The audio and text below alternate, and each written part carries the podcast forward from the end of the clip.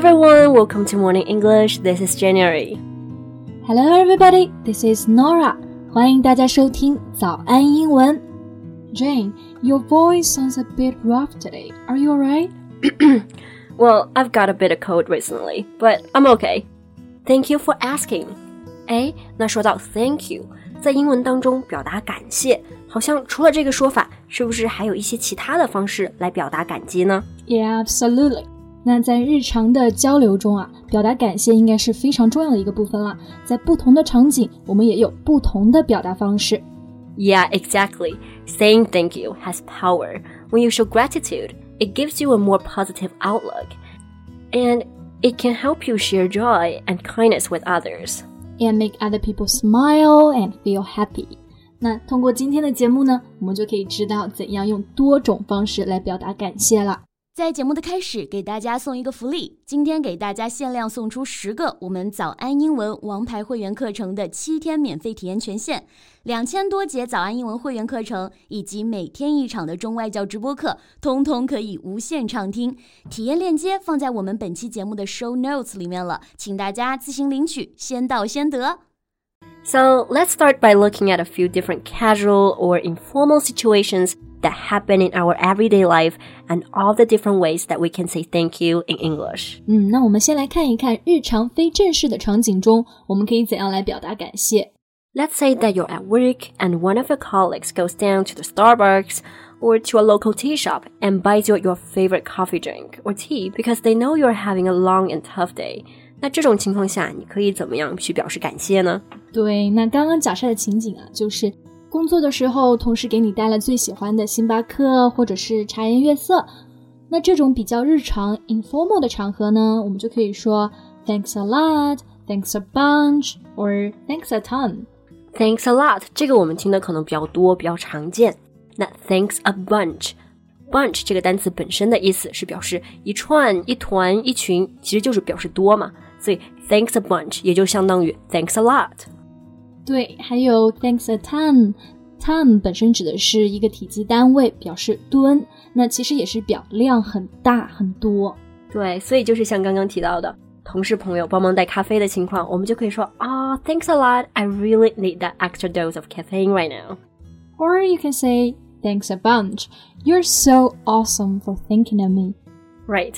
对了，Norah，你经历过这种情况吗？It's your birthday and your friend has bought a cake to celebrate with you.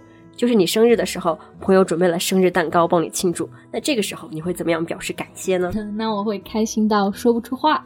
But I probably will say I really appreciate this. Appreciate 就是感激的意思。I really appreciate this，也就是表达特别的感激。So in this kind of situations, we can say, "What a thought of gift! I really appreciate this." 那有的时候过生日呢，朋友送一个很贵重的礼物。那我们要表达感谢，可能就会说不用这么客气。在英文中是不是也有相对应的表达呀？Yeah, we can say you shouldn't have. You shouldn't have，本意就是说你不应该这样。在口语中呢，就可以表你太客气了。对，比如说在节日当中，你给朋友送了一束花， 哦，对方说 These flowers are for me. Oh, you shouldn't have. 那其实在这里并不是在说你不应该给我送花，而是说太客气了。所以就是在向你表示感激，千万不要理解错了。对，而且我们在交流的时候呢，可以把这句话用起来。比如说，对方做了一件特别让你开心的事情，你就可以说：“I can't believe you did this. You shouldn't have, but thank you.” 对，像我最近呢，也遇到一件特别让我觉得暖心的事情啊。我的同事编辑部的苏达，就有一天晚上陪我加班到很晚。So my colleague Suda stayed really late at work with me to finish a project. Wow, that's so nice of her. So, what did you say to Suda to express your gratitude? So I said, Suda, you are the best. You are the best，意思就是说你是最棒的。那这个地方呢，不是鼓励对方，而是一种非常口语化向对方表示感谢的意思。 对，我们也可以说 You rock. It means the same. So Suda, you rock. yeah, she rocks. 那在类似这种情况下表达感激呢，我们还可以说 I owe you one。I owe you one is short for I owe you a favor。owe 就是欠的意思 I owe you one 这个口语的表达呢，就是说我欠你个人情。这个表达一般用在家庭成员啊、好朋友、同事还有同学之间。当他们之中有人给你帮助的时候呢，你就可以用这个表达啦。Yeah, when you say I owe you one, it means the next time you need help, I will be there for you. Right.